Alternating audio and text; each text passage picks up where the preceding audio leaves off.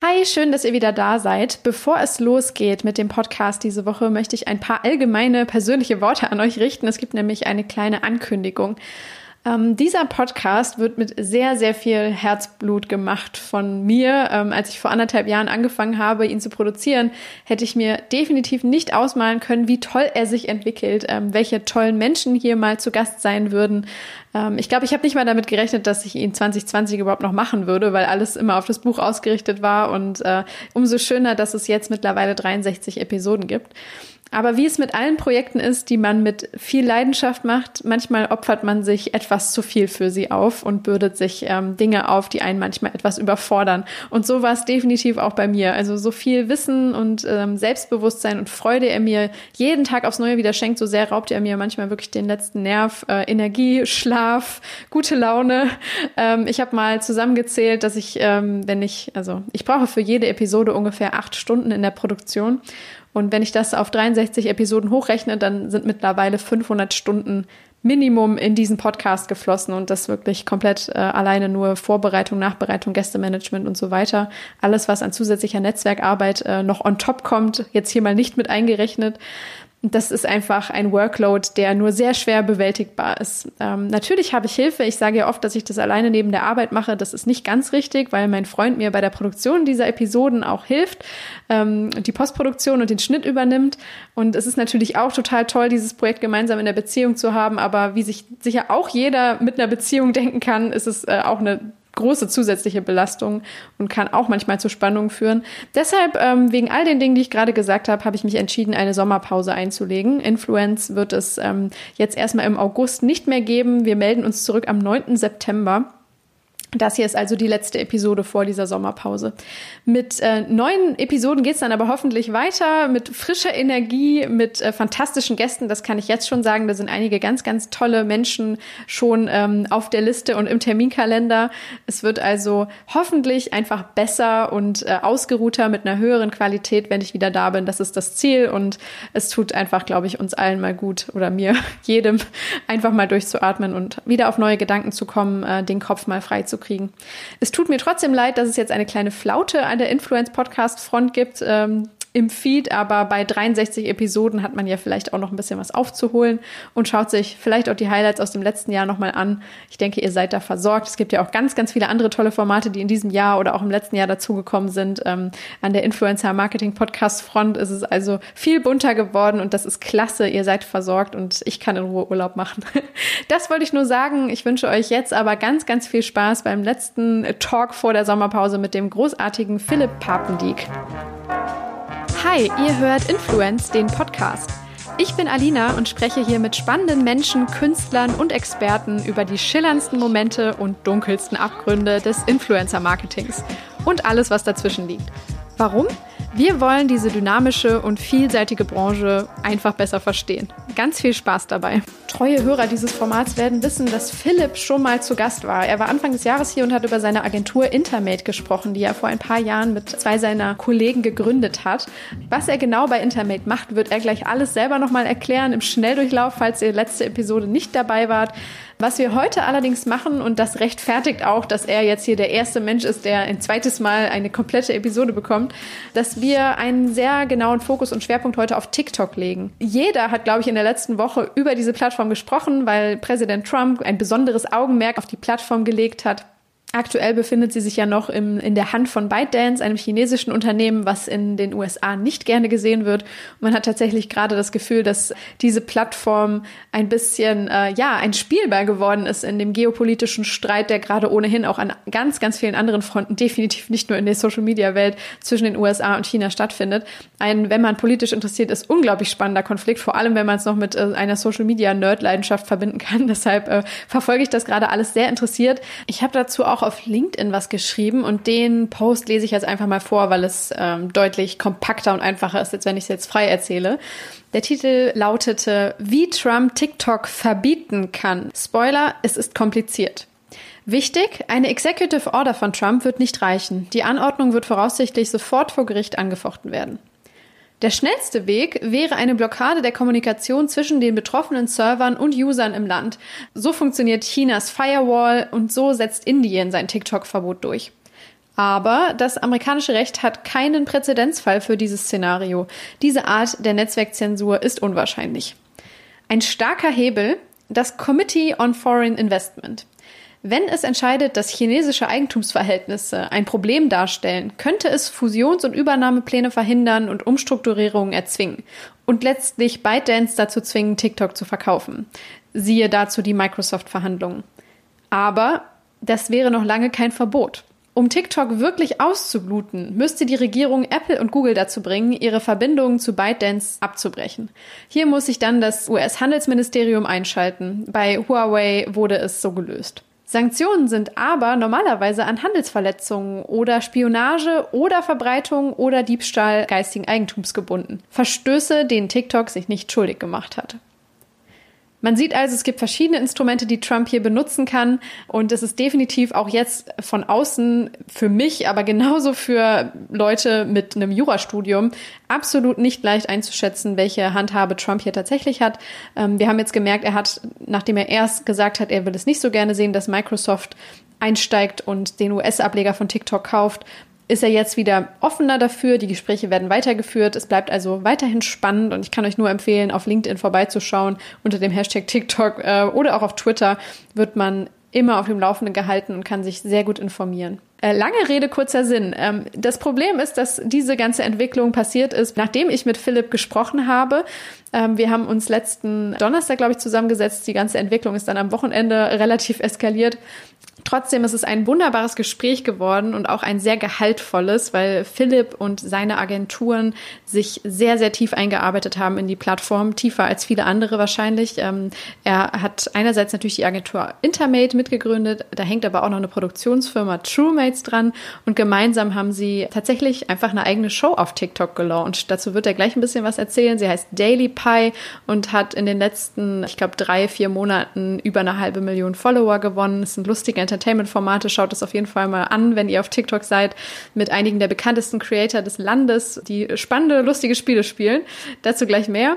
Ähm, außerdem hat die Agentur schon mehrere Data Reports rausgebracht, packen also ihre Analyseergebnisse so ein bisschen zusammen in schön aufgemachte White Paper Reports, die man sich runterladen kann. Es gibt wieder einen neuen, wo explizit Instagram und TikTok miteinander verglichen werden, wo die Zahlen einfach mal gegeneinander gehalten werden und ein bisschen auch klarer wird, hey, wie viel kann denn TikTok abgraben?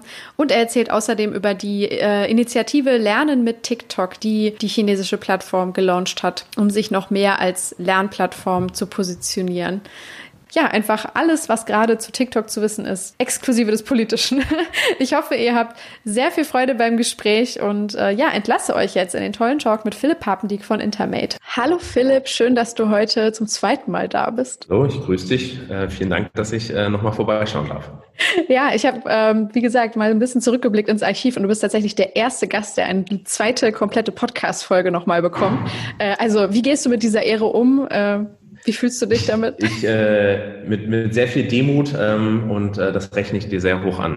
Ich versuche nee. mich dann äh, zu revanchieren. Ich habe zwar keinen so einen coolen Podcast wie du, aber äh, irgend äh, irgendwas werde ich finden, wie ich mich reparieren Perfekt, okay, das war auch jetzt gar nicht die Intention, weil ich finde es total gerechtfertigt, dass wir nochmal sprechen, weil wir tatsächlich ein anderes Thema haben oder einen etwas anderen Schwerpunkt legen. Im letzten Podcast ähm, haben wir das Thema TikTok am Ende so in den letzten zehn Minuten abgefrühstückt sozusagen, aber seitdem, wir haben das, glaube ich, Anfang des Jahres, so im Februar aufgenommen, ist äh, bei euch sehr, sehr viel passiert. Und äh, ich finde es total cool, dass du dir die Zeit nimmst, uns ein bisschen mitzunehmen, zu erzählen, wie ihr euch als Agentur noch mehr dieser Plattform geöffnet habt, wie ihr jetzt auch wirklich äh, teilweise da so für Deutschland Pionierarbeit auch leistet. Ähm, also umso schöner, dass du hier bist.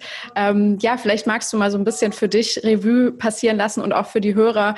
Ähm, was ist denn seit Februar passiert? Ich weiß noch, damals hast du äh, sogar erzählt, dass du 2019 noch eher derjenige warst, warst, der gesagt hat, ach, TikTok, äh, keine Sorge, brauchen wir nicht. Ne? Und äh, damals hast du dann schon gesagt, hey, war echt eine Fehleinschätzung, aber jetzt geht ihr ja gefühlt wirklich all in auf dieser Plattform. Also ähm, ja, was ist passiert und was hat euch vielleicht auch so ein bisschen dahin gebracht? Sehr, äh, ja, absolut. Also TikTok äh, nach wie vor ist das ein Thema, was sich äh, rasant entwickelt. Ich glaube, so einer der Treiber äh, dessen ähm, war auf jeden Fall Corona. Wir haben ja mhm. ähm, ein bisschen die Begründung dessen, warum ich äh, äh, vermute, dass äh, TikTok so groß geworden ist zu Corona-Zeiten, ist einfach, dass wir, ähm, ähm, als der Lockdown losging, gesehen haben, dass viele Marken einfach äh, äh kein Content mehr beisteuern konnten. Das heißt, was wir viel für Marken gemacht haben, ist, wir haben Content recycelt, ähm, denen angeboten, dass wir da irgendwie aus bestehenden äh, Assets irgendwie neu was äh, kreieren. Ähm, die normalen Nutzer waren da vielleicht diejenigen, die noch einfacher zu Hause im Homeoffice ein bisschen ihre Homeoffice-Situation teilen konnten. Das haben äh, wir beide vielleicht auch mal gemacht. Äh, das klassische Laptop, Kaffeetasse, äh, Jogginghose obenrum äh, nett angezogen. Äh, das ist my Homeoffice-Situation. Nur auch diese witzige Art von Content, die daraus aus der Not entstanden ist, ähm, war dann äh, irgendwann auch abgefrühstückt, sage ich mal. Und das fünfte My Home Office Situation Foto brauchte auch keiner mehr sehen. Das heißt, auch die privaten Nutzer ähm, auf Social Media ähm, sind, auch wenn vielleicht Leute digital näher zusammengerückt sind via Zoom und FaceTime, Family Calls und so weiter, war die äh, Content-Kreation ähm, dann auch für die privaten Nutzer, nicht nur für die Marken, relativ schwierig. Und das ähm, gilt natürlich auch ein Stück weit für die Influencer. Also, dass diese Krise, so schlimm sie auch ist, für Influencer-Marketing eher ein Treiber war, das unterzeichne ich auch nach wie vor, mhm. weil plötzlich ähm, waren jene Leute, die mit einfachsten und mindersten Mitteln guten Content kreieren können, ja die Influencer, mehr als, äh, als sie es sonst ohnehin schon waren. Ähm, und auch die Plattformen an und für sich waren für viele Werbetreibende schon ein bisschen krisenfester, weil ich einfach nicht in so starken Krisenumfeldern, als wenn ich beispielsweise auf die online.de eine Anzeige schalte, hm. ähm, in dieser schönen Instagram-Welt vielleicht auch noch stattfinden konnte. Das ist erstmal so zur Grundeinordnung, warum, ja. wie gesagt, so schlimm die Krise generell auch ist, ähm, Corona äh, Influencer-Marketing vielleicht sogar noch ein bisschen beflügelt hat und die Rolle der Influencer als diejenigen, die maßgeblich den Ton auf der auf Social Media angeben, nochmal verfestigt hat. Und dann geht es aber selbst einem Influencer, der vielleicht in der teuersten, schönsten 400 Quadratmeter äh, Altbau-Loftwohnung äh, wohnt irgendwie, selbst dieser Influencer wird sich irgendwann denken, was soll ich jetzt noch groß machen? Mir gehen irgendwie die Ideen aus. Und dann kommt eine Plattform wie TikTok um die Ecke, die sagt, pass auf, du kannst dich in dem immer gleichen Setup, äh, immer vor der gleichen, in den gleichen vier Wänden ähm, mit der immer gleichen Frisur, sogar dem immer gleichen Outfit von mir aus, jeden Tag deiner Quarantäne-Jogginghose, kannst du dich immer wieder neu inszenieren, immer wieder neu kreativ selbst äh, ausdrücken und verwirklichen. Und das ist was, was natürlich gerade in dem Lockdown nochmal äh, einen ganz krassen Boost äh, für diese Plattform und auch äh, eine noch höhere Awareness creator-seitig für diese Plattform äh, erzeugt hat. Und das zeigen auch die Zahlen. Also wir haben dann ja auch äh, analysiert und haben geschaut, okay, ähm, wie viel Kon wie viel Influencer auf Instagram sagen denn, checkt mal TikTok ab. Und mhm. das ist wirklich von Monat zu Monat äh, äh, massiv gestiegen. Wirklich, die Zahlen haben sich da verdoppelt. Ähm, wir haben jetzt das nächste TikTok-Ranking, was wir rausbringen ähm, mit der Werbung und Verkauf. Ich glaube, nächste oder übernächste Woche.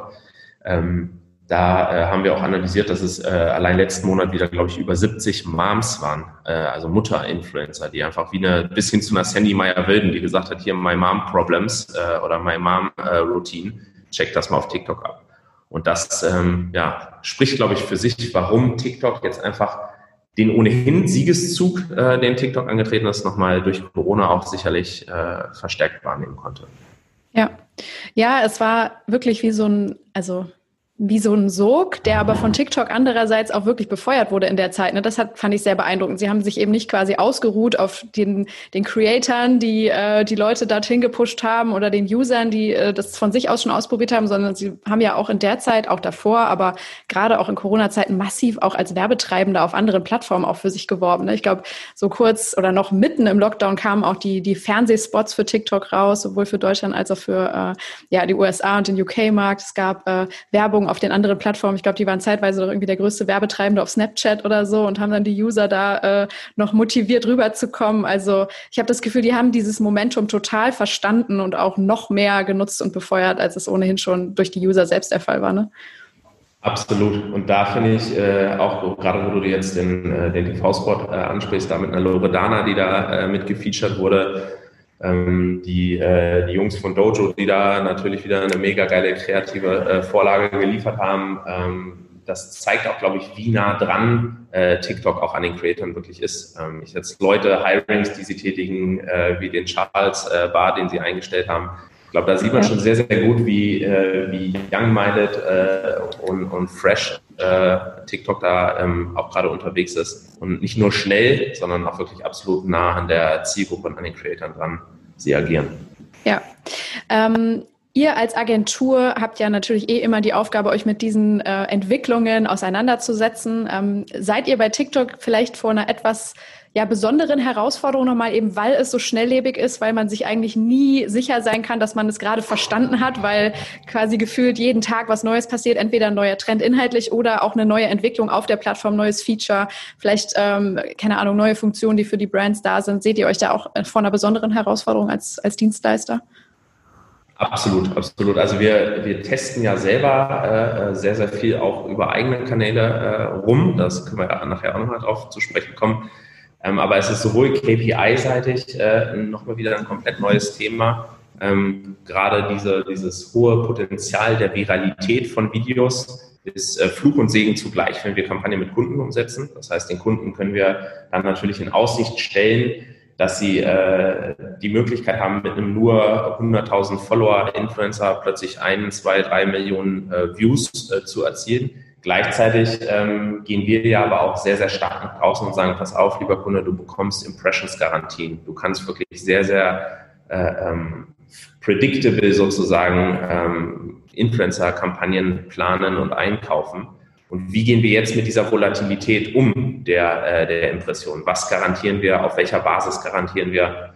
Da ähm, werden so langweilige äh, statistische Begriffe wie der Median plötzlich äh, nochmal wieder interessant, dass man sagt, okay, man muss diese Ausreicher, Ausreißer auf Creator-Seiten äh, äh, der Views irgendwie rausrechnen, gucken, wo kann man da irgendwie ein Average bilden. Kampagnen kreieren wir so, dass wir weitere Assets schon mit produzieren, sowohl auf unseren eigenen Kanälen, wenn wir da mit Kunden was machen, als auch mit Creatoren, dass wir sagen, okay, wir haben noch Fallback-Content, ähm, den wir dann im, im, im, Notfall nachschießen können, um äh, Ausgleich von Views vorzunehmen, was auch wiederum gar nicht schlimm ist, weil das die nächste Besonderheit, auf TikTok ist es völlig fein, drei, vier, fünf Videos zu posten. Also TikTok äh, äh bestraft es nicht, wenn du häufig postest, und selbst ganz große Creator wie eine Dahlia laden immer noch drei, vier, fünf Videos pro Tag hoch. Also man sollte nicht dieses Back-to-Back-Posting, dass man innerhalb von ein, zwei Stunden mehrere Assets hochlädt. Das äh, raten wir da Marken und, und, und Creatern, es zu vermeiden, weil der TikTok-Algorithmus ein Interesse daran hat, dass ich immer wieder neue Creator mhm. sehe und nicht die gleichen Assets des gleichen Creators in einer hohen Frequenz. Deswegen lass ein bisschen Abstand, aber drei, vier Stunden dazwischen, dann kannst du gerne das nächste Asset hochladen. Aber das allein diese, nur dieses Thema Garantie von Reichweiten äh, impliziert schon mal, dass wir komplett anders an die Kreation von Kampagnen rangehen. Anderes Thema zum Beispiel auch, was, was, was dazu passt, ist, ähm, dass wir äh, auch asset-spezifisch denken und nicht in konsekutiven Assets, die aufeinander aufbauen. Mhm. Das ist auch was, was wir bei unserem eigenen Kanal sehr stark lernen mussten oder was wir jetzt auch in Kanalstrategien, die wir für Kunden machen, äh, ganz stark integrieren, dass wir sagen, pass auf, denk nicht in Videoteil 1, 2, 3 und 4. Natürlich hast du auf deinem Kanal Follower, die sich sicherlich auch die anderen Assets angucken werden. Aber wenn du äh, dieses Mindset hast, und das solltest du auf TikTok haben, jedes Asset für sich zählt. Jedes Asset wird vom Algorithmus für sich autark betrachtet. Was super cool ist, das ist ein super großes Potenzial, ähm, dass jedes Asset für sich durch die Decke gehen kann. Dann kann es aber auch sein, dass ein Asset, was durch die Decke geht, 80, 90 Prozent Traffic über den For You-Feed bekommt. Das mhm. heißt potenziell über Leute, die dir nicht folgen. Und wenn du dann sagst, das ist Teil 2, dann baut das gar nicht so aufeinander auf. Ja. Das ist äh, super spannend. Ähm, wenn wir beispielsweise gerade haben wir mit einem Mathelehrer gearbeitet, der gesagt hat, okay, ich mache meinen mein, mein Lehrplan sozusagen, den bilde ich auf TikTok auch, auch ab. Dann haben wir gesagt, ja, aber versuche, dass die einzelnen Videos trotzdem für sich einen edukativen Mehrwert haben und für sich alleine funktionieren. Und das sind so ganz viele Faktoren, vielleicht um auf die Frage zurückzukommen, wo man äh, sowohl äh, datentechnisch äh, neue Insights sammeln muss, um dem Kunden verlässliche Predictions und so weiter zu geben, als auch auf kreativer, inhaltlicher Ebene ähm, so eine Kampagne ganz anders stricken muss. Ja, auf das Thema Daten würde ich äh, später im Gespräch sowieso noch eingehen und da so ein bisschen äh, einen Blick drauf werfen, weil ihr da ja auch einen, einen sehr coolen Report äh, in Kürze veröffentlichen werdet. Ähm, mhm. Ich würde jetzt gerne noch mal auf die Tatsache eingehen. Du hast es gerade schon angedeutet, dass ihr auch selber zum Produzenten geworden seid. Also ihr habt euren eigenen Kanal sozusagen ins Leben gerufen. The Daily Pie heißt der. So eine Art Showformat auf TikTok oder Entertainment, Snackable Entertainment Format. Vielleicht magst du mal kurz ein bisschen beschreiben, erstens, wie es zu der Idee kam ähm, oder auch zu der Entscheidung überhaupt, hey, wir machen das jetzt, wir, wir machen unser eigenes Ding und was für, ja, ich weiß auch nicht, für Ziele ihr damit verfolgt und für, für Learnings ihr vielleicht schon generieren konntet. Ja, gerne. Also die, der Grundstein war eigentlich daraus gelegt, dass wir in einem Online-Marketing-Rockstars-Report äh, von Flighthouse gelesen haben.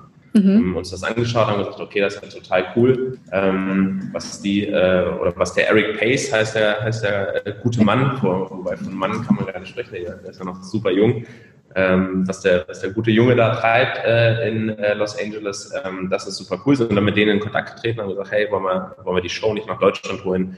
Ähm, der war auch total nett, super äh, kooperativ, aber hat gesagt, Deutschland steht bei uns nicht so auf der Agenda. Da hängt ja, hängen ja auch noch weitere Investoren bei, bei ihm mit drin. Ist erstmal nicht äh, äh Thema für uns. Und dann haben wir gesagt, gut, ähm, sowas machen wir einfach selber. Dann kam tatsächlich auch bei uns, ich habe es ja gerade gesagt, wir haben Content recycled äh, und die Creator konnten immer so Content erstellen, aber auch bei uns kam dann leider Corona so ein bisschen dazwischen. Hat das nochmal kurz, äh, äh, so ein bisschen, äh, hat nochmal kurz dazwischen gefunkt, aber wir haben relativ schnell dann auch für, für ganz äh, viele Marken wieder angefangen zu drehen, hatten DEKRA geprüfte Gesundheitsbeauftragte, die da tatsächlich, äh, wenn die Creator ans Set kommen, Fieber messen was die Creator, die das Thema Maskenpflicht und so nicht immer ganz so ernst nehmen, ganz offen gesprochen, äh, erstmal nicht so cool fanden, aber da haben wir, glaube ich, relativ äh, straight und strikt sind wir da vorgegangen und haben dann einfach ähm, ja, ähm, selber so ein Unterhaltungsformat äh, gestartet. Und vielleicht für die, die weder Flighthouse noch jetzt Daily Pie unseren eigenen genau. Kanal kennen, äh, ist es im Prinzip Gedanke, dass wir einfach eine Plattform für diese neuen Creator bieten. Das heißt, ähm, wenn man sich die Creator-Landschaft anguckt, und das finde ich ist äh, super cool an TikTok, haben wir einfach ähm, komplett neue Gesichter. Das heißt, wir haben plötzlich Leute, die wir so auf Instagram, YouTube und Co. gar nicht auf dem Schirm hatten, weil die vielleicht auf Instagram nur 10.000 Follower hatten, aber auf TikTok auf einmal eine Million Follower haben. Das heißt, äh, wenn man sich diese Rankings anguckt, der erfolgreichsten Influencer, haben wir natürlich auch die Bibis, Duggies, äh, die Julia Botex zum Beispiel super stark auch auf TikTok ähm, und auch auf YouTube und Instagram. Klar haben wir diese klassischen Influencer auch ähm, auf TikTok in den, in den Top-Listen, aber wir haben auch einfach völlig neue Accounts, die durch diesen sehr smarten TikTok-Algorithmus und durch coolen Content und ein gutes Verständnis von TikTok-Content plötzlich nach oben gespielt worden. Viel, viel schneller als etablierte Creator auf anderen Plattformen. Und das heißt, wir haben völlig neue Reichweiten, frische Reichweiten, frische Creator.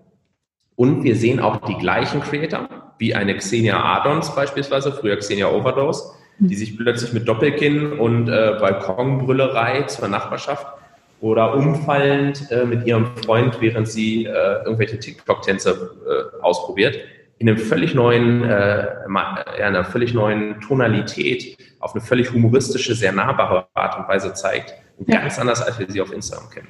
Sprich, auf TikTok, Creator-seitig haben wir neue Reichweiten und auch die gleichen Reichweiten, aber in einem neuen Rollenverständnis. Und da haben wir gesagt, ey, dieses Potenzial, das nutzen wir, diese neue Kreativität und diese neuen Creator und bieten denen einen Spielplatz. Und das ist DailyPie ähm, wir haben es im Prinzip so, wir haben jetzt, glaube ich, über 50 Content-Formate. Also von Ballon-Roulette, wo die mit einem ganz scharfen Messer Ballons äh, aufschneiden müssen, die dann irgendwann platzen, mit einer Highspeed-Kamera gedreht, ähm, bis hin zu äh, Songs erraten, ähm, bis hin zu Rodeo-Reiten auf so einem Rodeo-Bullen, äh, den wir in so ein riesiges Studio gestellt haben. Ähm, ist im Prinzip so ein bisschen wie Wetten das früher, ähm, mhm. nur dass statt Thomas Gottschalk mit seinen Gästen nun äh, die Creator ihre eigenen Moderatoren sind und wir vernetzen Creator, wir äh, setzen Ideen von denen auch um. Wenn sie um die Ecke kommen und sagen, wir würden mal gerne sowas ausprobieren, das haben wir in den USA gesehen, dann bringen wir alles ran und drehen es mit denen. Und das ist so ein bisschen das Prinzip hinter der Show. Aha. Wie viele Videos habt ihr bis jetzt gedreht und veröffentlicht und wie viele Creator waren dabei, so roundabout?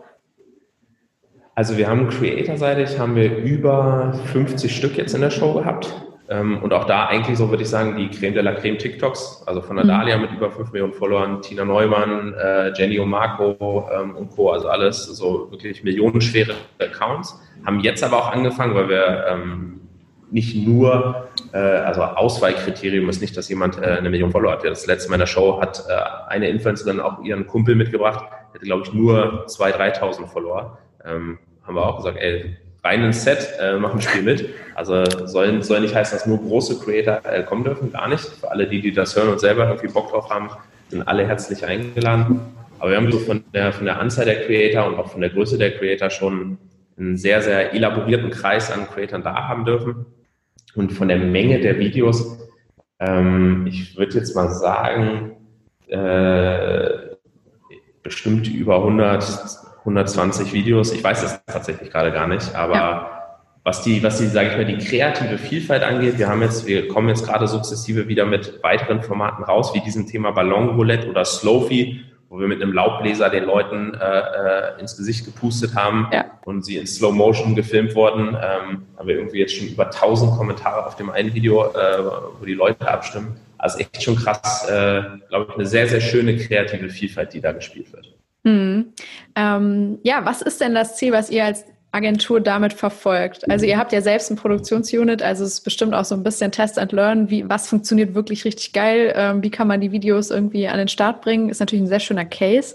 Ähm, ja, was, was bringt euch das? Also aus der, genau richtig, wie du gerade gesagt hast, äh, Test and Learn ist, äh, ist so das eine, das eine Ziel und den einen Mehrwert, den wir da rausnehmen, weil wir genau solche Insights, wie ich gerade geteilt habe, wie äh, triggern wir den äh, Recommendation-Algorithmus auf TikTok, dass wir for you landen, wie wichtig sind Kommentare. Also wir analysieren sehr, sehr, sehr genau, dass wir sagen, wenn ich zwei Videos Teil 1 und 2 direkt hintereinander hochlade, zieht das erste oder das zweite mehr. Ähm, wenn ich viele Creator verlinke und auch beim Songraten die Sänger selbst äh, verlinke, ähm, wenn ich zwei große Creator mit viel Reichweite vor der Kamera habe oder einen großen, einen kleinen, ähm, wenn ich am Tag drei oder nur ein oder fünf Videos hochlade, was passiert da? Ein 20-sekündiges Video und ein 50-sekündiges Video, wie performen die gegeneinander?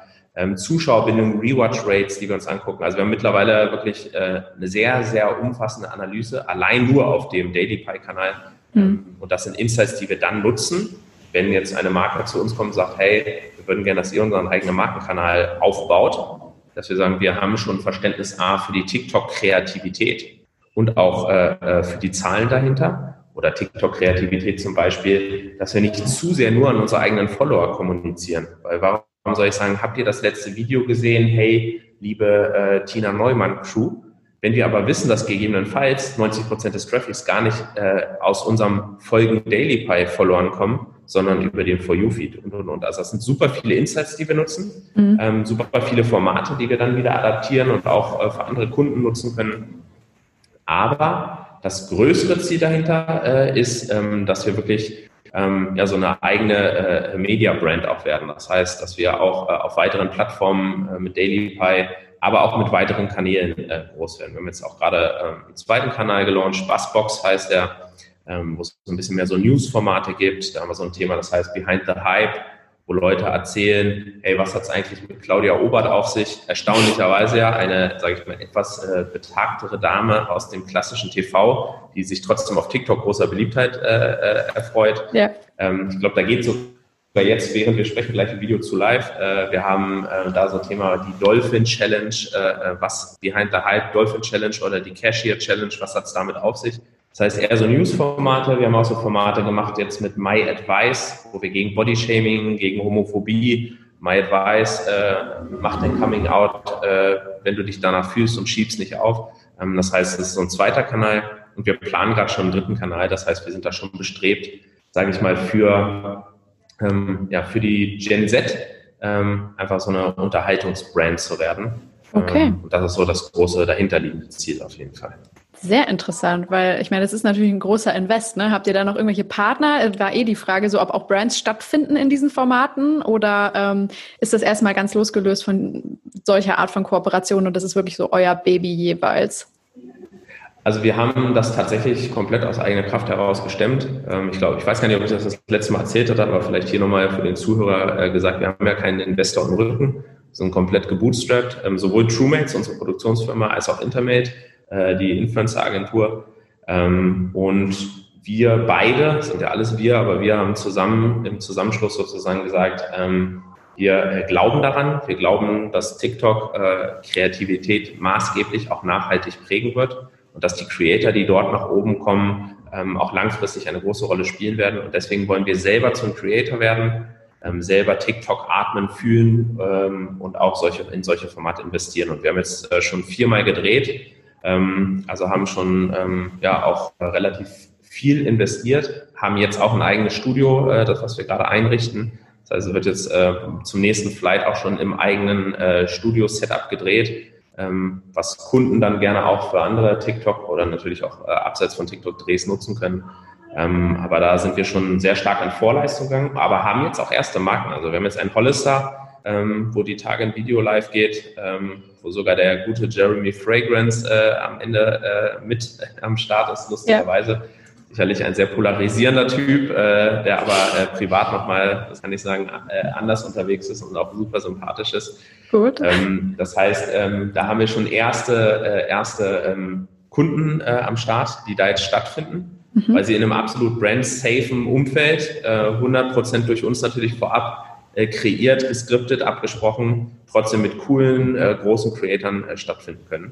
Mhm. Und ähm, gestern hat lustigerweise auch TikTok selber ähm, dafür äh, Shoutout und Dankeschön äh, uns äh, auch nochmal äh, Daily Pie als Best Case genannt äh, bei, so einem, bei so einem virtuellen Vortrag zu TikTok.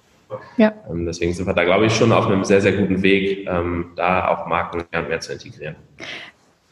Mm, dann einmal kurz die Frage, weil das, glaube ich, jetzt hier zu diesem Blog ganz gut passt. Ähm, habt ihr schon denn Kunden, für die ihr sehr aktiv auch Kanäle aufbaut, gerade, die jetzt nicht auf euren, äh, in euren Shows stattfinden sozusagen, sondern für die ihr das macht? Also wir haben gerade diverseste Kanalstrategien entwickelt. Ähm, das definitiv. Ähm, erstaunlicherweise ähm, war das äh, auch nochmal eine Herausforderung, weil es weniger äh, wie ein Blueprint funktioniert, äh, wie es sich auf Instagram darstellt. Ja. Ich schätze mal, gerade weil man so ähm, sehr individuell Asset für Asset betrachtet, genau das, was ich gerade gesagt habe, man dann schon schauen muss, wie bekommen wir diese übergeordneten Content-Formate, die man sich aber sicherlich ja trotzdem ausdenkt, diese übergeordneten Themen also ich, wenn ich für einen Kunden IoT, Future Mobility und so weiter mache, wie bekomme ich das in diese neue Art von Kanalverständnis hineingepresst? Deswegen ist das ähm, ja auch mit nicht wenig Aufwand verbunden, äh, so eine Kanalstrategie. Aber trotzdem ähm, sind wir dafür auch sehr, sehr große Marken gerade ähm, schon sehr aktiv äh, in der Ausarbeitung. Und das wäre was, was ich aufgrund der aktuellen Reichweitenpotenziale, die TikTok äh, bietet, auch nur jedem Kunden äh, empfehlen kann. Ich meine, wir haben jetzt mit DailyPie irgendwie in kurzer Zeit 500, ich weiß gar nicht, wie viel wir gerade haben, 510.000 Follower mhm. aufgebaut. Halt komplett durch die Decke gegangen. Wann habt ähm, ihr angefangen? Und, ähm, ich glaube, wir haben äh, Anfang Mai angefangen. Ja. Ähm, also jetzt im Mai, Juni, Juli in drei, äh, drei, in drei Monaten 500.000 äh, Follower aufgebaut. Nach wie vor konstant wachsend. Ja. Das hat, äh, hat uns schon echt gefreut. Und das ist was, was wir dann auch immer den Marken hinwerfen und sagen, pass auf, halte am Anfang die Posting-Frequenz hoch, weil wir haben dir ja gerade erklärt, lieber Kunde, der For You-Feed prägt TikTok. Ähm, Follower sind erstmal egal und du kannst mit wenig Followern schnell eine hohe Reichweite aufbauen. Und viele von diesen bestenfalls 90 Prozent, 80 Prozent Zuschauern aus dem For You-Feed, die noch nicht zu deinen Followern gehören, konvertieren dann auch äh, in deine Followerschaft hinein. Und dann kannst du auch wieder deine Instagram- und YouTube-Page äh, befeuern ähm, das heißt, das kann auch äh, ähm, auf andere Kanäle ähm, abfärben. Und das ist ein Potenzial, was wir, ja, was ich nur jedem Zuhörer, äh, jedem Markenvertreter, jeder Agentur, die andere Marken betreut, hier in dem Podcast raten kann, das wirklich jetzt zu machen und nicht zu warten, bis immer mehr User und immer mehr Content als ohnehin schon dort aktiv sind, auf die Plattform strömen. Ja, ja, aber ich finde es sehr, sehr spannend und auch ein bisschen beruhigend, dass ihr die Strategieentwicklung für die Kanäle auf TikTok auch gar nicht so einfach und mal eben äh, aus dem Ärmel schüttelnd irgendwie äh, findet, weil äh, mir das auch schon ein bisschen äh, so ergangen ist oder ich mir auch gedacht habe, boah, es ist, ähm, es ist gar nicht so einfach eben für dieses super agile Umfeld, in dem man ja eigentlich immer sehr schnell eigentlich auch wieder alles sehr, ja, vielleicht sich anpassen muss und irgendwie sehr atmen muss, was dort passiert, so wirklich feste Formate überhaupt zu entwickeln oder jetzt zu sagen, das machen wir dann 2021 auf TikTok. Das finde ich äh, teilweise sehr, sehr herausfordernd. Aber ja, da müssen wir alle, glaube ich, gerade mit umgehen. cool. Oder auch ähm, wenn du ähm, sagst, wir, ja. wir versuchen mal drei, also sorry, äh, nur, nur vielleicht einen Satz noch dazu, dass man auch eine Challenge ist, sicherlich, wenn man sagt, okay, wir machen drei Assets pro Tag, fünf Assets pro Tag am Anfang. Ähm, ist natürlich verständlicherweise, was ich auch verstehe, die Marke erstmal da und sagt, ja, Moment mal, wie viel Geld sollen wir denn da ausgeben, um ja. jeden Tag fünf Assets rauszufeuern? Ähm, wie habt ihr euch das vorgestellt? Das heißt, allein da schon zu schauen, wie kann man so einfach wie möglich äh, Assets erstmal generieren. Ähm, dann hat man seine Leuchtturm-Assets irgendwie, die dann vielleicht aufwendiger produziert sind, aber überhaupt erstmal den Marken äh, eine Option zu geben, auch selber Content zu erstellen, ähm, oder ihnen einen Ausweg zu geben, wenn sie sagen, wir haben nur ein kleines Social-Team oder wir sehen das de facto nicht bei uns, ihnen zu zeigen, wie auch wir mit minimalsten Mitteln und einem überschaubaren Budget diese hohe Posting-Frequenz äh, auf TikTok beibehalten können. Allein das ist schon ja ein, ein wichtiger, äh, aber auch nicht ganz einfacher Schritt. Kannst du da, wenn du sagst minimalste Mittel, so ein bisschen vielleicht noch irgendwie was Handfestes sagen? So, was wäre denn so ein, so ein Mini-Budget, was man in die Hand nehmen müsste, um, äh, um dort so ein ja, weiß auch nicht, Low-Budget-Projekt zu machen, was sich wenigstens aber auch lohnt. Also minimalste Mittel, äh, da tue ich mir jetzt selbst keinen Gefallen und äh, äh, meine Mitgründer werden mir auf den Hinterkopf hauen, weil die sagen, was erzählst du da? Aber minimalste Mittel wäre äh, wär tatsächlich äh, erstmal 0 Euro, weil ich äh, jedem äh, Social-Team, was vielleicht einen jungen, coolen Partner hat, äh, im Team oder vielleicht aber auch einen, äh, einen alten Hund, äh, sage ich jetzt mal bewusst ketzerisch, der aber einfach äh, young-minded und cool drauf ist. Thomas Sattelberger, aktuell ja. gerade zum Beispiel, ähm, auch über äh, äh Project Z ja, rocken die da ein ziemlich geiles Projekt. Ähm, mit, äh, mit dem guten Herrn. Ähm, das ist ein Bundestagsabgeordneter ne, von der FDP, glaube ich, der mit über Korrekt. 70 das gerade richtig schön durchzieht, so wie er die Plattform kennenlernt. Das super, super cool. Ja. Ja, also kann ich echt nur jedem empfehlen. Ähm, ähm, super cooles Format. Und da, ähm, äh, das zeigt ja auch, dass es möglich ist, ähm, auch selbst Content zu erstellen. Und dann wären minimalste Mittel vielleicht eher das Thema, dass wir sagen, pass auf, wir gucken uns an, ähm, wir haben irgendwie äh, kleine Assets, die jeden Tag live gehen. Da schulen wir euch. Da sind die Kosten eher, dass Intermate äh, ein Retainer-Budget bekommt, ähm, um das Team zu schulen, um vielleicht Trends zuzuarbeiten. Was sind denn gerade Themen, zum Thema IoT, zum Thema Future Mobility passt dieser Trend gerade. Da können wir so drauf, äh, drauf einzahlen. Den Trend können wir benutzen, um unser Markenthema wieder zu bespielen. Ähm, da ist es äh, ja dann eher, sage ich mal, in kleinen, wenigen Manntagen gerechnet, so dass die Marke selber einfach völlig kostenneutral über ein Smartphone aktiv sein kann. Und dann hat man aber monatlich vielleicht natürlich nochmal einen Dreh, wo man dann im Bundle Assets generiert. Also wir haben gerade mit Frank Thelen zum Beispiel ähm, TikTok-Videos produziert, ähm, wo wir ganz genau auch so vorgegangen sind, haben gesagt, gut, wir kriegen den guten Mann nicht äh, auf Tagesbasis vor die Kamera, der hat viel zu tun. Ähm, sprich, wir kreieren im Bundle ähm, und äh, haben dann eine hohe Menge an Assets, die wir oder die er dann äh, für sich auch ausfeuern kann. Auf seinem eigenen Frank Thelen TikTok-Kanal?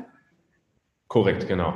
Sehr schön. Worüber wird er dann so sprechen? Wir dürfen alle gespannt sein. Ja, über äh, seine Digitalisierungsthemen.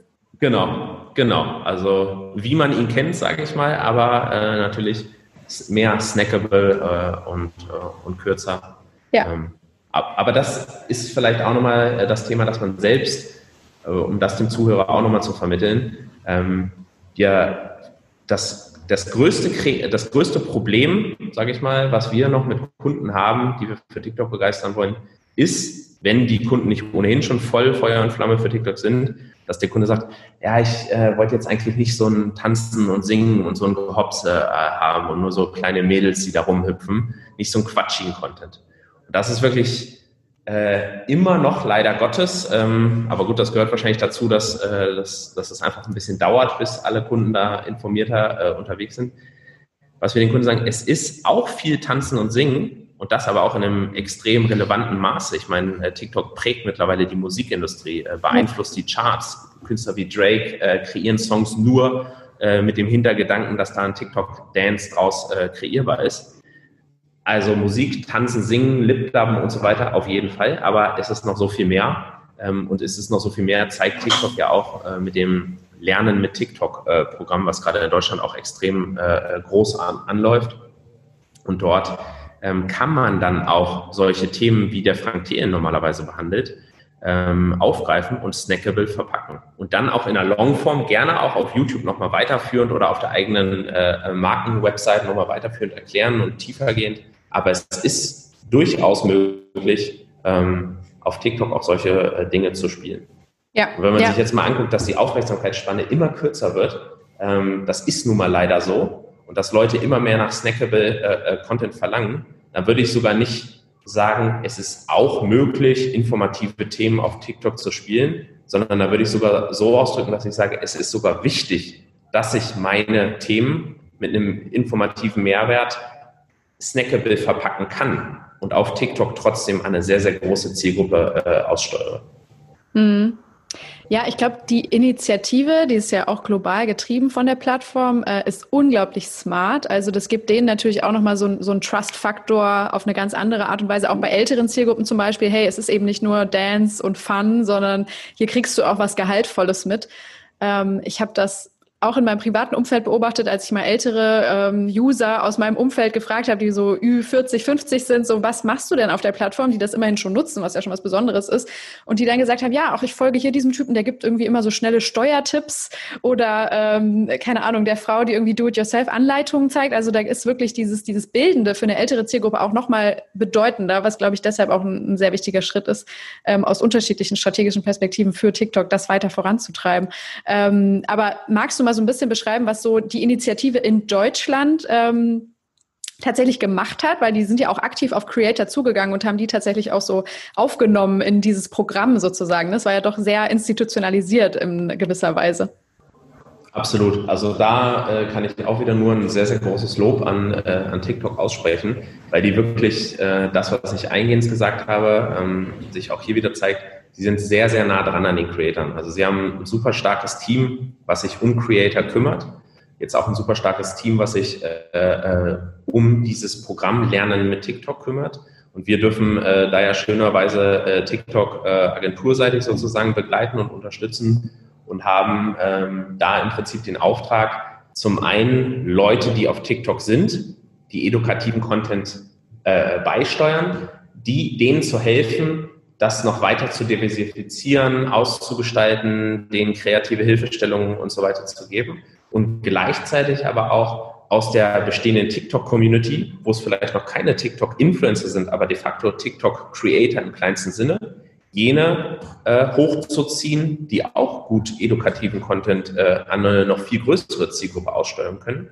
Und dritte Säule ist im Prinzip das Thema, dass wir auch äh, Leute, die noch gar nicht auf TikTok unterwegs sind, aber absoluten Verständnis für, für coolen YouTube-Content, äh, für coolen Instagram-Content in einem edukativen Kontext haben, auf die Plattform äh, äh, zu holen.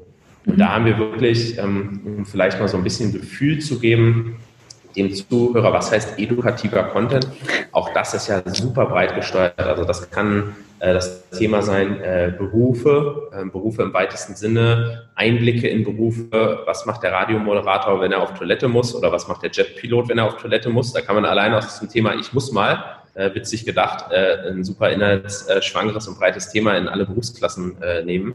Man kann das Thema äh, äh Lehrpläne, ähm, Ausbildungswege, Studiengänge und so weiter äh, aufgreifen. Das heißt, nur dieses Thema Berufe ist super äh, inhaltsschwanger. Dann gibt es Thema wie DIY, sich selbst helfen, äh, ähm, irgendwie den Garten oder die Wohnung oder das Haus äh, oder die Kleidung zu verschönern gibt das Thema Tutorials. Allein unter Tutorials gibt es so einen breiten, äh, so, ein, so eine Verästelung an Dingen wie, äh, ähm, wie Backen, Kochen und so weiter. Aber auch darüber hinausgehend zum Beispiel, ähm, wie kann ich eine Beule aus dem Auto ziehen? Mit einem Wasserkocher und einem Pümpel ziehst du die Beule wieder aus deinem Auto. Gut, ja. Ähm, und das zeigt, glaube ich, ganz gut, äh, äh, welches Potenzial äh, da drin steckt, wie inhaltsschwanger das ganze Thema sein kann. Und wenn man jetzt vielleicht sagt, der Zuhörer, ja gut, okay, du hast jetzt erzählt, was kann edukativ sein, aber es wird ja nicht stattfinden.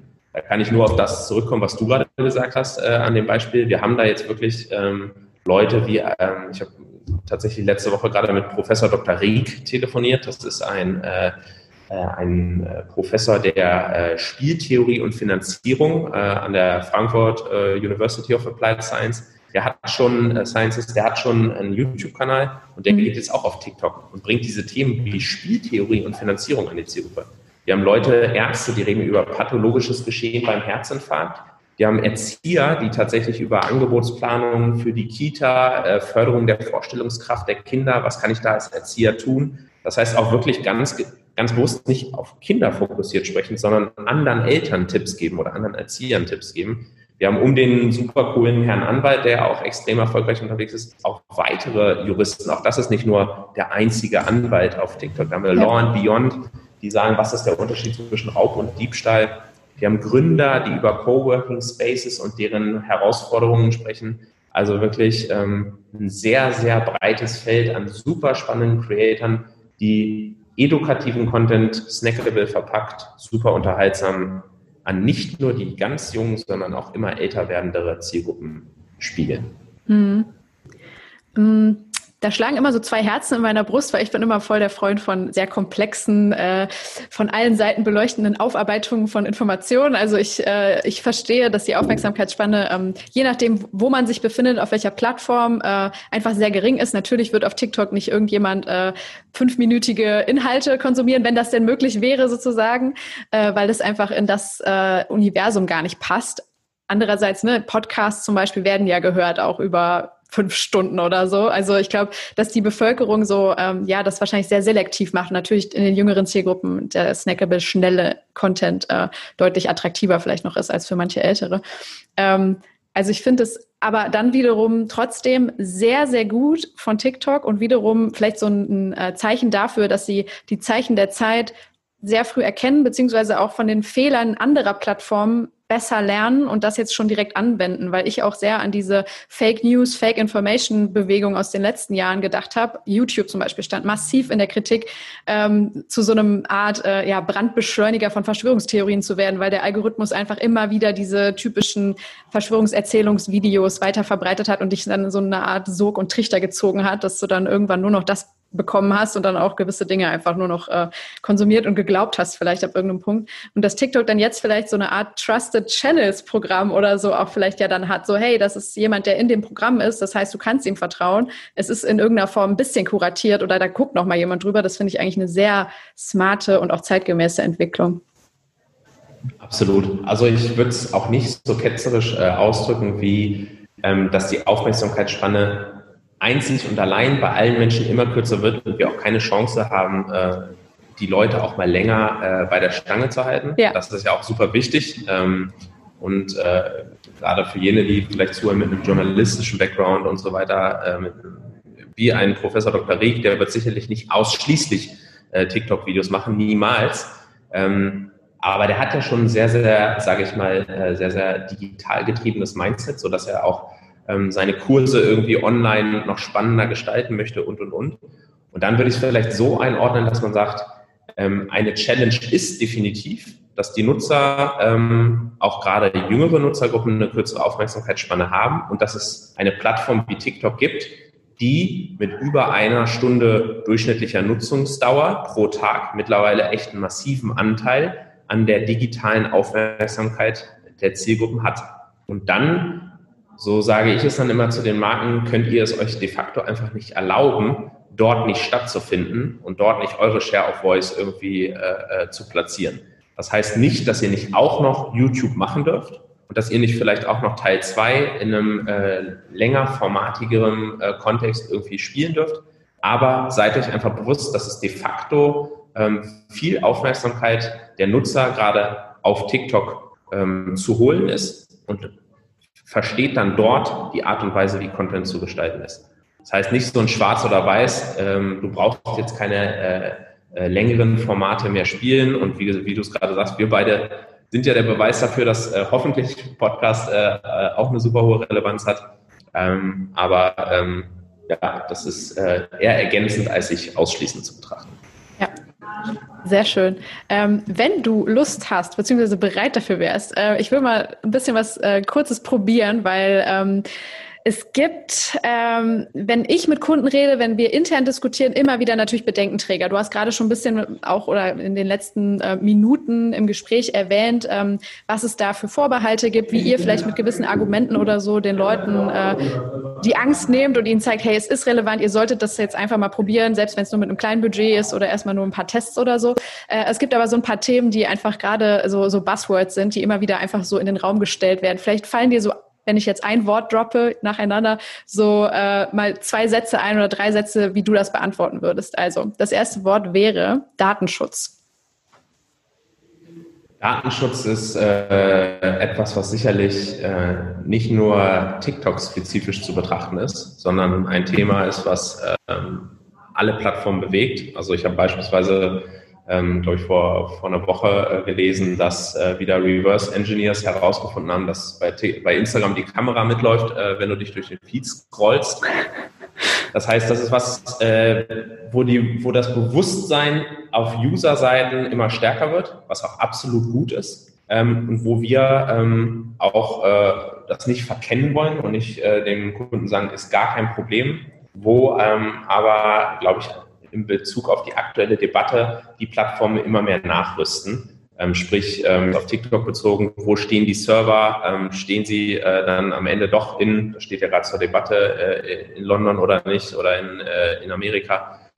Das heißt, das Thema ist, glaube ich, nicht ein TikTok-spezifisches, ähm, sondern ein generell äh, äh, alle Plattformen betreffendes Thema. Und ähm, ja, im positiven Sinne würde ich vielleicht sagen, äh, da findet jetzt ein Wettrüsten statt, mit der natürlich die Plattformen auch nach außen hin kommunizieren wollen. Wir sind, äh, wir sind dort gut aufgestellt und bestenfalls äh, läuft das Wettrüsten auf TikTok-Seiten schneller als auf äh, anderen Plattformen. Das ist äh, meine Hoffnung.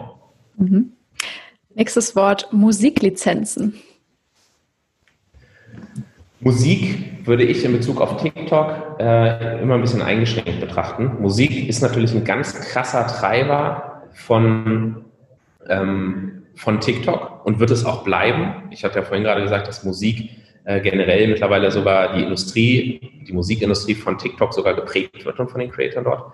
Aber Musik ist auch noch ich würde es eher unter Sounds äh, äh, klassifizieren, dass ich sage, es gibt Songs, es gibt aber auch die Möglichkeit, Sounds zu teilen. Das heißt, als Marke, die zu uns kommt und sagt, oh, wir dürfen ja den Sound gar nicht nutzen. Ähm, wir haben ja äh, ähm, nur ein gewisses Maß an äh, Songs, die wir kommerziell wirklich nutzen können. Ist ja cool, dass ihr dazu äh, Queen äh, We Will Rock You Videos aufgenommen habt. Aber wenn wir die äh, als große äh, Automotive Brand für unsere Ads nutzen, dann äh, können wir das ja gar nicht, dann können wir ja gar nicht TikTok nutzen. Da ist es immer so, dass wir sagen, pass auf, es funktionieren ganz, ganz viele Formate auch komplett ohne Sounds. Comedy ist ein Riesenthema, was auf, äh, was auf äh, TikTok groß geworden ist. Als Jenny und Marco angefangen haben, Comedy-Content zu machen, stand in den Kommentaren, das hier ist nicht YouTube. Mittlerweile ist es gelernt, okay, dadurch, dass ich auch 50 Sekunden machen kann, 55 Sekunden, 60 Sekunden, kann ich auch witzige Comedy, Street-Comedy-Formate platzieren und da muss gar keine Musik stattfinden. Ich kann, äh, sprich, äh, den Marken versichern, dass wir super viele kreative Mittel und Wege finden, um auch ohne Musik ähm, kreativen Content zu erstellen, weil wir teilweise die Musik gar nicht brauchen, um vielleicht einfach Sounds zu nutzen. Put a Finger Down Challenge, wo Dalia ihre 10 äh, Finger äh, Challenge als Sound zur Verfügung stellt, die Herr Anwalt dann wieder aufgreift. Vielleicht können wir mit der Marke gemeinsam coole Sounds entwickeln, die dann auch andere Nutzer aufgreifen. Und wenn es unbedingt ein Song sein muss, dann gibt es auch genug äh, lizenzfreie Songs, so wie wir es auch auf Instagram bei Instastory Ads beispielsweise nutzen, die man da äh, auf jeden Fall nutzen kann. Das heißt, aus meiner Sicht ein viel zu heiß gekochtes Thema, A und B, wenn es ein Problem ist, dass man Queen We Will Rock You nicht nutzen darf, dann ist es das auf jeder anderen Plattform oder auch an jedem anderen Medium. Und wenn ich ins TV gehe, genau der gleiche Case. Zensur. Zensur sicherlich etwas, wo sich TikTok auf eine extrem starke äh, KI zusätzlich zu den äh, Moderatoren, die es da gibt, verlassen kann. Ähm, ich habe ja mittlerweile ähm, wirklich äh, verschiedenste Mittel in diesem Digital Wellbeing Programm von TikTok, ähm, die es mir ermöglichen, beispielsweise als Elternteil äh, irgendwie in den begleiteten Modus zu gehen. Ich habe einen äh, Kommentarfilter, wo ich sicher gehen kann, dass ähm, äh, äh, ja, despektierliche Kommentare nicht erscheinen. Ich habe einen eingeschränkten, äh, oder Kommentarfilter, ich habe einen eingeschränkten Modus, ähm, den ich nutzen kann, äh, Bildschirmmanagement, Sperrlisten. Also man hat mittlerweile ähm, auch als Nutzer selber oder als Elternteil selber sehr, sehr viele Features, die TikTok zur Verfügung stellt, um, ähm, ja, um selbst für eine gewisse Art von Zensur von prekärem Content zu sorgen. Und ansonsten ist TikTok selber auch das, was man in der Vergangenheit gesehen hat, ja schon so unterwegs, dass wenn äh, äh, junge Kinder durchs Bild gelaufen sind, ähm, oder wir haben gerade ein Video hochgeladen, äh, da ging es um Casino, ähm, wo wir äh, direkt gesperrt wurden wegen Verstoß gegen die Community-Richtlinien, wo wir dann auch hingeschrieben haben und gesagt, hey, pass auf, Leute, ähm, das ist nur der, der in dem Song, der Titel heißt nur Casino, das hat nichts mit Glücksspiel zu tun, dann wurde das Video auch direkt wieder freigegeben und hat gute Views gezogen. Aber ich glaube, TikTok kann sich da schon auf eine sehr, sehr smarte und eine sehr, sehr vorsichtige, im positiven Sinne gemeinte ähm, ähm, ja, äh, Sicherheits-KI verlassen. Mhm. Ja, ich habe die Frage auch oder das Wort deshalb ausgewählt, weil es ja auch ein paar ähm, Fälle gab, wo nicht so ganz klar war, ob die Technologie vielleicht auch, ah, ich weiß auch nicht, äh, mit Absicht oder vielleicht auch unintendiert eingesetzt wurde, um äh, vielleicht gewisse Dinge eben nicht zu zeigen, die aber vielleicht besser gezeigt worden wären, wie zum Beispiel Proteste in Hongkong. Oder es gab auch ein paar Fälle von Menschen mit Behinderung, die nicht mehr so ausgespielt wurden, wie äh, es vielleicht möglich wäre. Da hat, wurde dann eben auch argumentiert, dass es zum Schutz dieser Menschen passiert. Und da kann man sich ja ne, so oder so dazu stehen, ähm, das gut oder schlecht finden. Ähm, aber glaubst du, das wäre dann nämlich so ein bisschen auch dieser allgemeine Punkt, dass wir, also erstmal, genau, was sagst du dazu? Und glaubst du, dass wir mit dieser Plattform auch ein bisschen härter ins Gericht gehen, weil es eine Plattform mit einem chinesischen Ursprung ist oder einem Besitzer? Sicherlich, absolut. Also das ist äh, was, was ja äh, aktuell Donald Trump getrieben ähm, äh, schon sehr, sehr stark äh, stattfindet.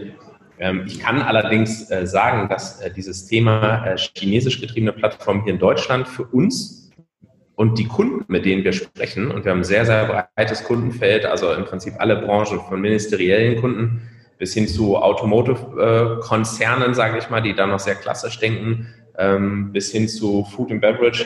Also egal mit welchen Brands wir reden, nicht nur mit den coolen Young Fashion Brands, sondern auch mit äh, größeren, sage ich mal, klassischeren Konzernen, ähm, ist es bislang eigentlich nirgendwo ein Thema, wo das Thema China äh, äh, ein Problem ist. Das wird sicherlich eher ähm, aus Richtung der USA getrieben und aus Richtung von, von Interessenverbänden abseits der Marken beispielsweise.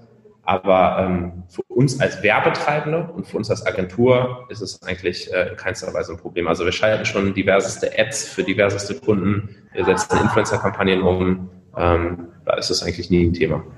Mhm. Und glaubst du, dass äh, die Technologie der Zensur sozusagen, die einerseits als Sicherheitsmechanismus funktionieren kann, manchmal auch eben dann dazu führt, dass vielleicht Dinge ähm, unterdrückt werden, die äh, eigentlich besser ausgespielt werden würden?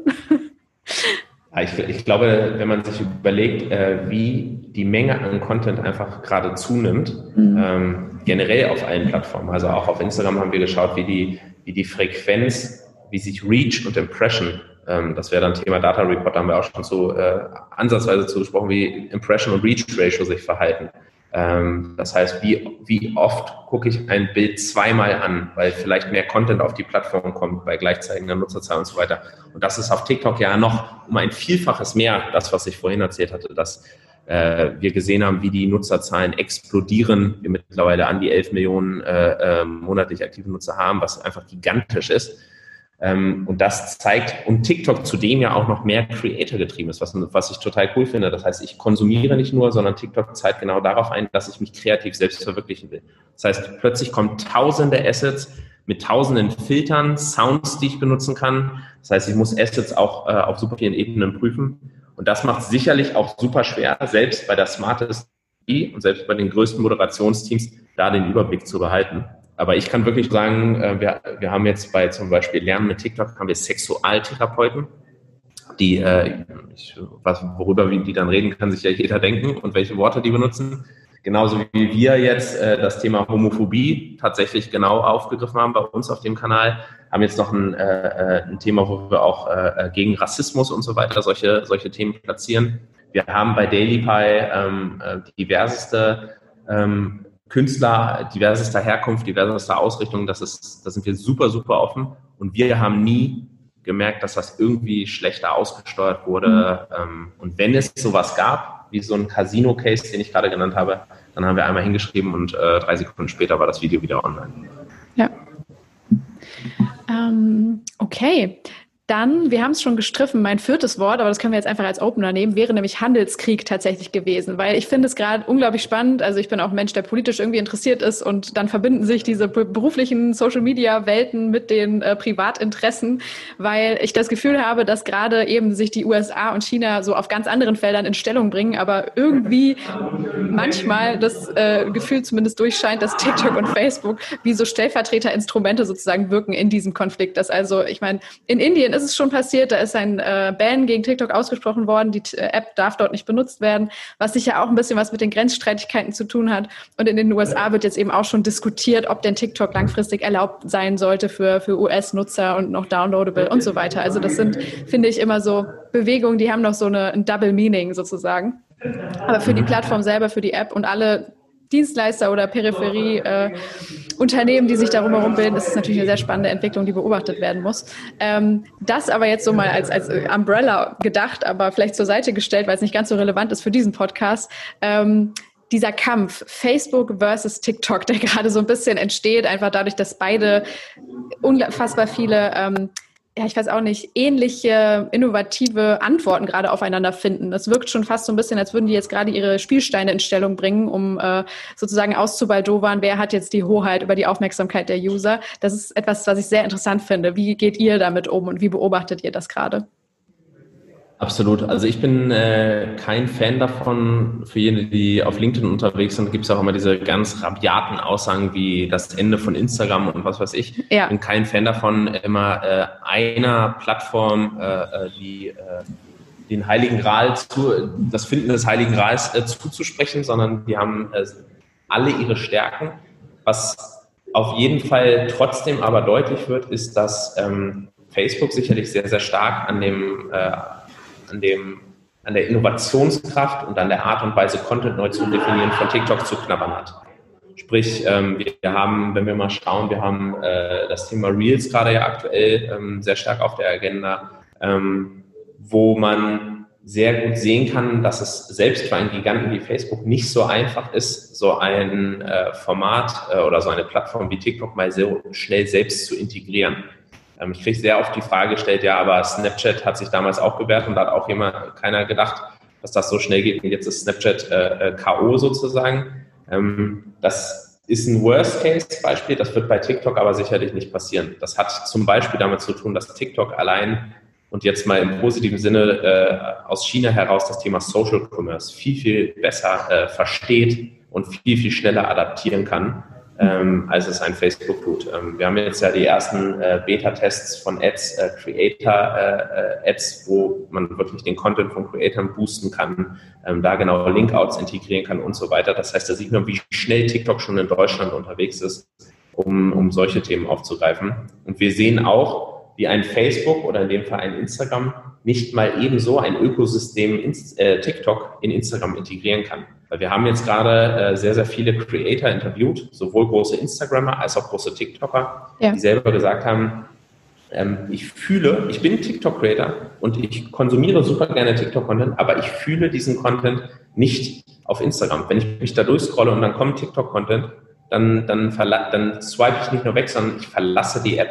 Das heißt, das gehört da einfach nicht hin.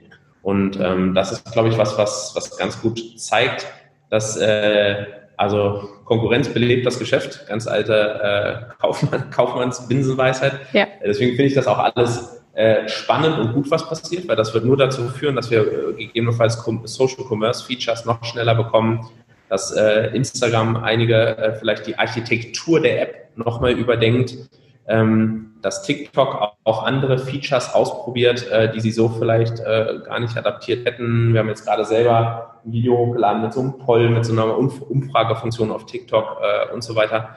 Ähm, das heißt, auch wieder für, für den Philipp aus Intermate und TrueMates äh, Werbeagentur-Sicht gesprochen, finde ich super gut, weil da, wie gesagt, Konkurrenz belebt das Geschäft und wird nur dazu führen, dass äh, weitere Features äh, stattfinden. Wenn ich jetzt äh, sagen würde, wie ich äh, es einschätze, den Kampf und die Maßnahmen, die da gerade getroffen werden, würde ich sagen, dass auf jeden Fall dieser Move von Facebook Reels in Instagram zu integrieren, ähm, nicht unbedingt äh, äh, positiv zu betrachten ist, weil wir haben da, wir haben da keine Sounds, wir haben da Musik, klar, auch das ist wieder, um es einzuordnen, aber keine Sounds, nicht die Put Finger Down Challenge.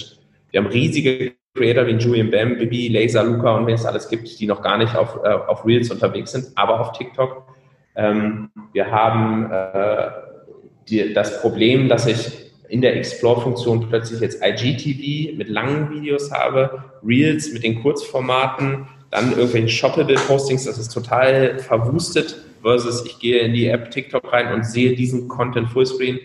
Also da gibt es wirklich, ähm, äh, ja, ich, ich weiß auf TikTok, was mich erwartet, auf Instagram Explore weiß ich es gerade nicht so richtig. Und das zeigt, glaube ich, relativ gut, ähm, dass, äh, dass es nicht so einfach ist, selbst für einen Giganten wie Facebook mal ebenso äh, ein TikTok zu kopieren.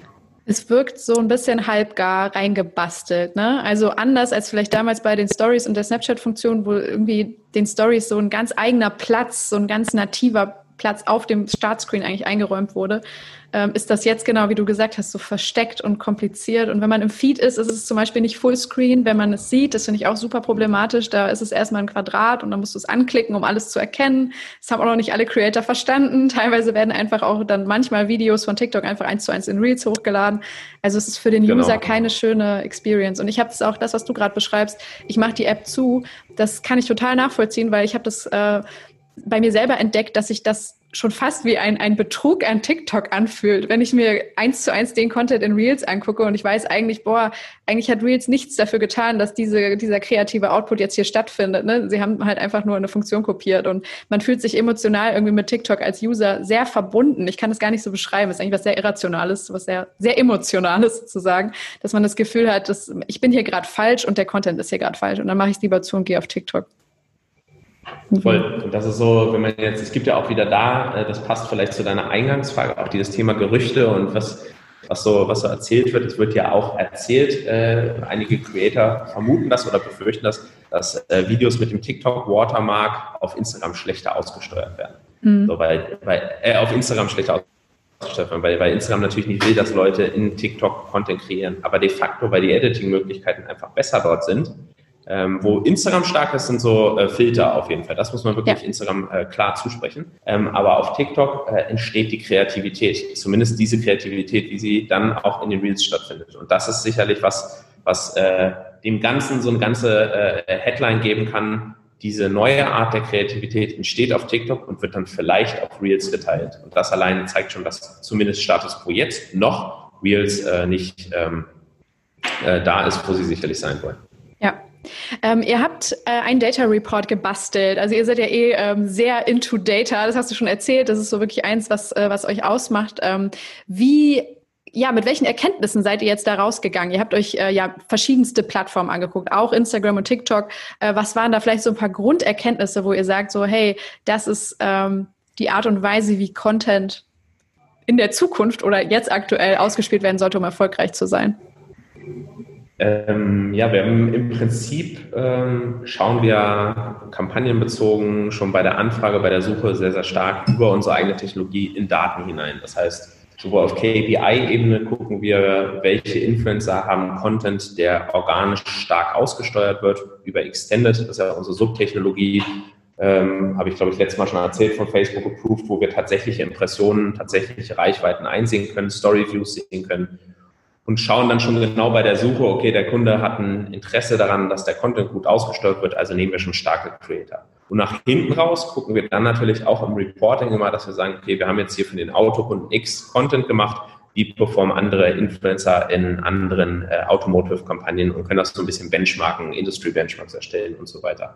Und diese Arbeitsweise sozusagen ähm, resultiert dann auch darin, dass wir solche Insights einfach mal sammeln und bringen jetzt äh, Anfang August ähm, einen Halbjahresreport für 2020, Halbjahr 1 raus, der vor allen Dingen den Fokus auf Instagram und TikTok legt, wo wir sehr, sehr stark in Zahlen gehen und versuchen auch so ein bisschen ähm, unser Wissen zu teilen, damit sich der Markt einfach weiter professionalisiert, weil wenn wir alle schlauer sind und auch die Markenverantwortlichen schlauer sind, auch andere Agenturen schlauer sind, auch andere Influencer-Agenturen schlauer sind, die Influencer aktivieren, dann führt das im Endeffekt nur dazu, was ja gut ist, ähm, dass sich der gesamte Markt professionalisiert, dass es weniger Fuck-ups, Stress, Streit, äh, Diskussionen um fragwürdige Thesen gibt, ähm, dass äh, sich der Markt auch nachhaltig gut positionieren kann.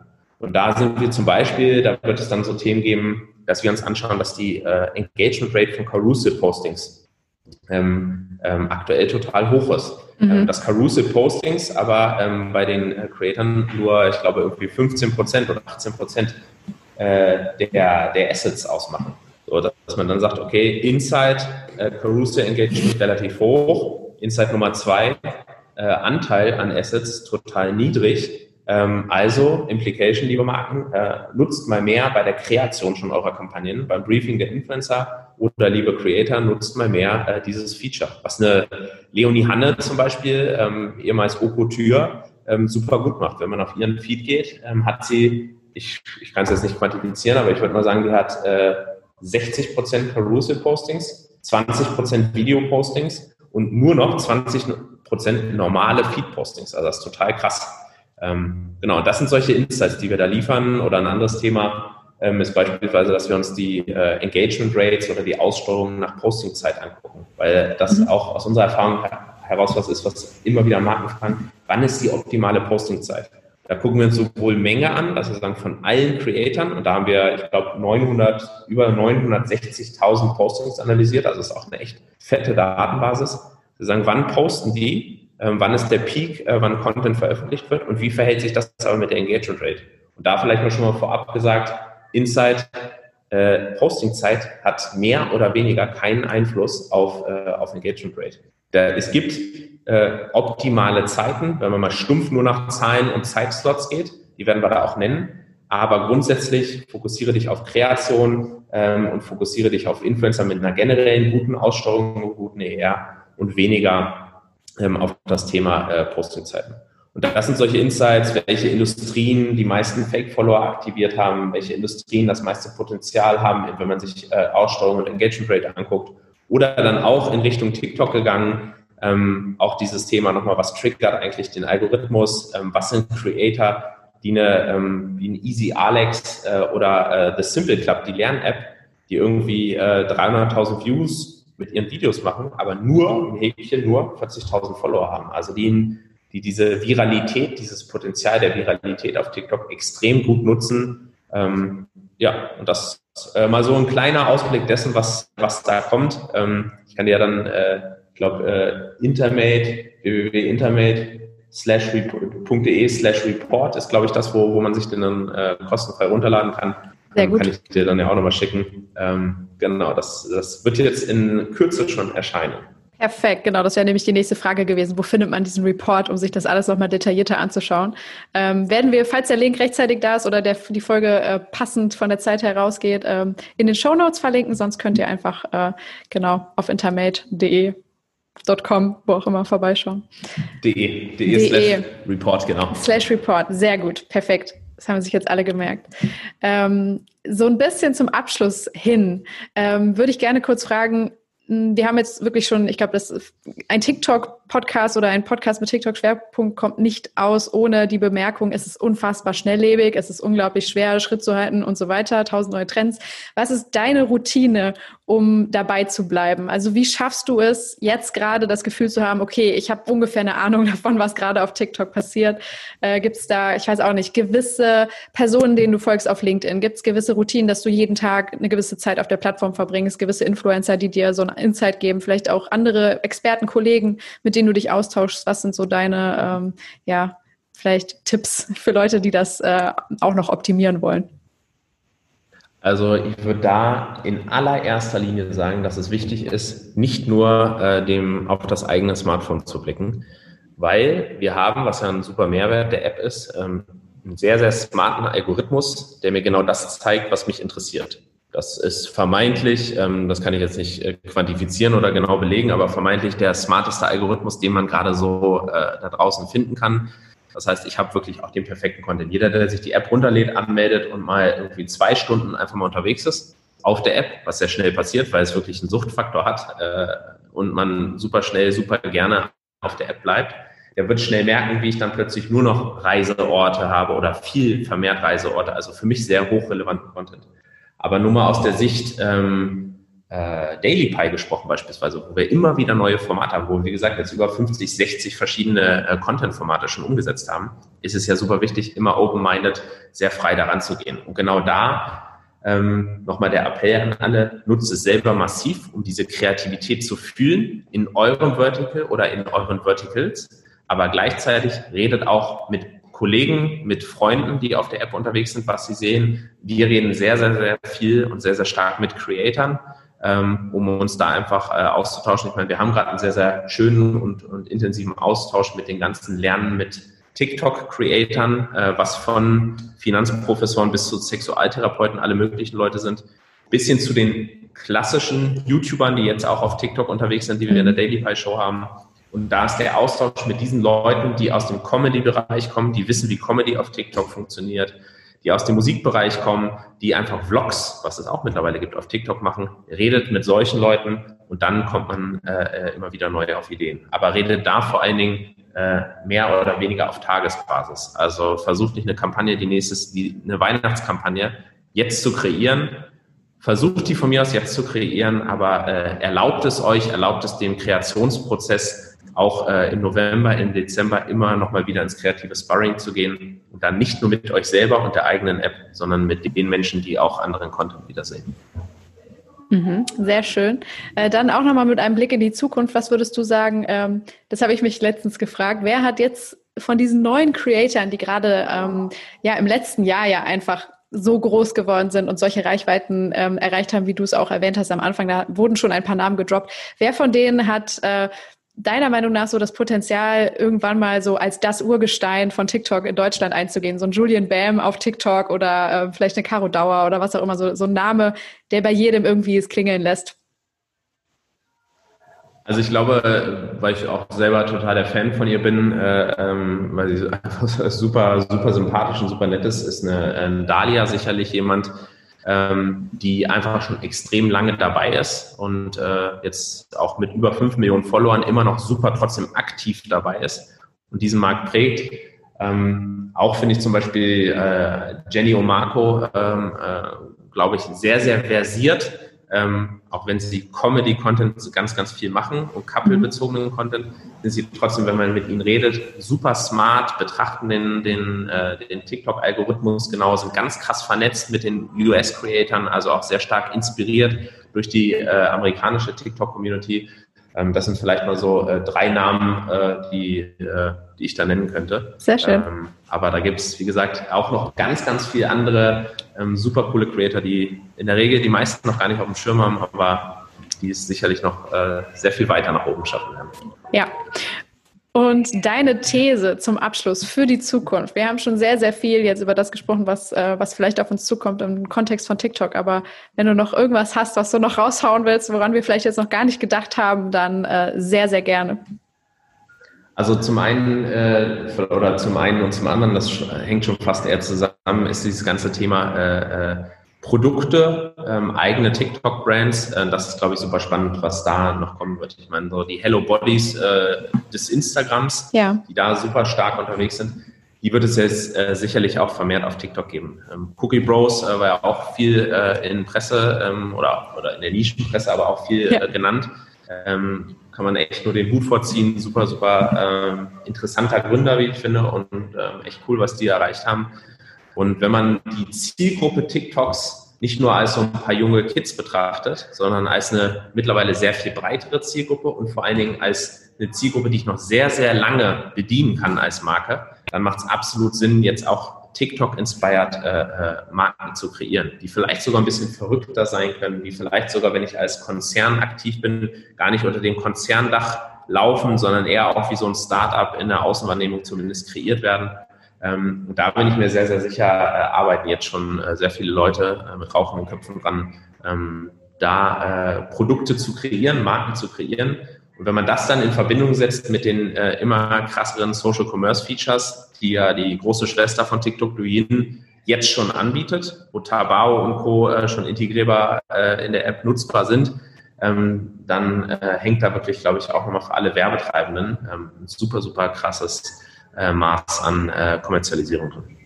Sehr spannender Ausblick. Äh, das ist ein sehr, sehr guter Punkt und das äh, werde ich oder werden wir alle sehr gespannt weiter verfolgen, wer da die Hello Body for TikTok Brand wird, die erste zumindest, die durchstartet. Sehr cool, Hammer. Ich danke dir für diesen äh, ja, Parforce-Ritt. Wir sind sehr tief eingestiegen. Ähm, an dieser Stelle sei tatsächlich nochmal der TikTok von Theo Farm äh, empfohlen, weil ich habe das Gefühl, über TikTok könnte man eben selber ein Feature oder eine ganze Podcast-Reihe machen und er hat es getan. Das werde ich auch nochmal verlinken in den Show Notes. Ähm, aber wir haben in dieser Stunde, glaube ich, schon sehr, sehr viel abgedeckt, was aktuell zu sagen ist über die Plattform. Ich danke dir sehr ähm, ja, für deine Zeit und die ganzen ähm, Erfahrungen, die du geteilt hast mit mit uns. Danke dir. Sehr gerne. Danke dir.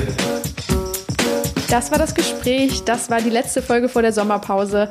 Immer, immer gerne Feedback geben, immer wieder neue Wünsche rein, unbedingt. Ähm, dann kann es im Herbst äh, noch toller werden, noch mehr zu eurem und meinem Projekt. Und ich wünsche euch eine wunderbare Zeit. Genießt die Sonne, bleibt gesund und ähm, ja, entspannt euch mal ein bisschen. Macht's gut.